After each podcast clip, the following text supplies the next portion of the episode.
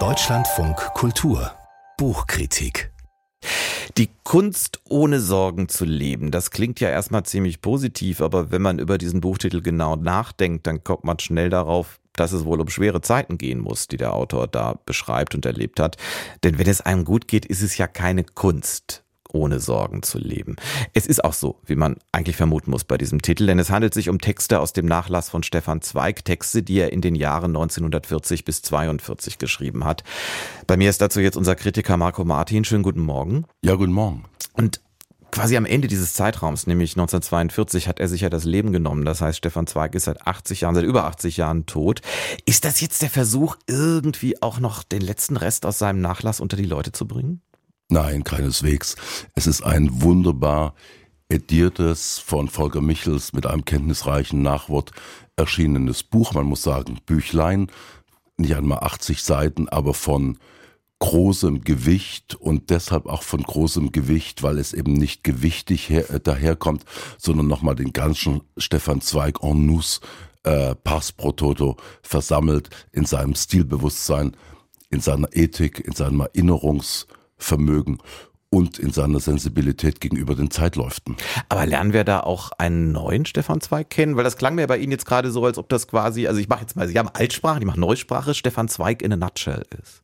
Ja, es ist eine, es ist eine Ergänzung und besonders interessant finde ich die Texte, die er in Zeitungen und im Radio veröffentlicht hat, 1940, wo er Europa warnt und das Schweigen. Ein Text heißt das große Schweigen.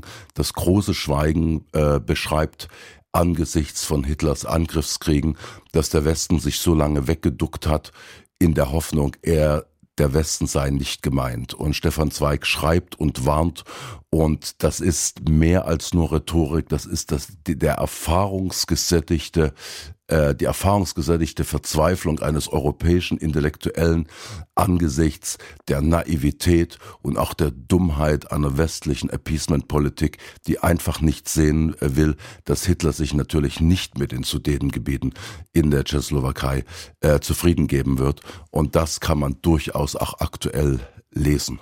Aber trotz dieser, dieses wirklich geringen Umfangs, 79 Seiten, Sie haben es gesagt, sind das jetzt nicht nur ein, zwei lange Texte. Das ist offenbar ein erstaunlich vielfältiges Buch auch. Es ist erstaunlich vielfältig. Die Kunst ohne Sorgen zu leben führt nochmal zurück in die unbesorgte Jugendzeit. Äh, in Österreich. Dann gibt es eine Schulgeschichte, die wieder Stefan Zweig zeigt, wo er äh, noch nach vielen Jahrzehnten mit sich in, ins Gericht geht, dass er damals einem isolierten Mitschüler nicht beigestanden hat. Und der Mitschüler ist dann irgendwann aus, äh, aus der Schule verschwunden. Also man würde heute äh, sagen, kein großes Ding. Aber für jemanden mit der Sensibilität von Stefan Zweig war das natürlich sehr wohl etwas, weil er sagt, Empathie und äh, ist wichtig und guter Wille allein, der beim Willen bleibt, ist äh, ist äh, im, im, im Grunde genommen nur eine äh, nur etwas äh, was was die eigene Seele jetzt bauchmietzelt, aber was keinen Effekt hat für äh, für den anderen. Das heißt, Mitmenschlichkeit muss konkret sein und wie er das ausbuchstabiert, äh, dann merkt man natürlich, es war ein ganz großer Stilist und es war ein äh, Humanist ich würde sagen, der alten Schule. Und ich meine das jetzt gar nicht ironisch. Sie haben gerade gesagt, bei diesem einen Beispiel aus Zweigs Schulzeit, da würde man heute sagen, kein großes Ding. Ich nehme das mal auf mit dem würde man heute sagen. Ist das denn, worum es ihm geht, wozu er zum Teil ja konkret aufruft in einigen dieser Texte heute noch relevant? Es ist absolut relevant. Auch wie er beschreibt, dass mit dem Schrecken des Krieges die Empathie der Zeitgenossen nachlässt. Er sagt, als das erste englische U-Boot von den Deutschen angegriffen wurde und sank, war noch eine große, war noch eine große Erschütterung innerhalb der englischen Gesellschaft. Das zweite U-Boot, das dritte U-Boot, das vierte U-Boot, das nahm man dann schon hin, um sich in einer Art, ja, um äh, in einer Art neuen seelischen Modus vivendi zu kommen, um das überhaupt aushalten zu können.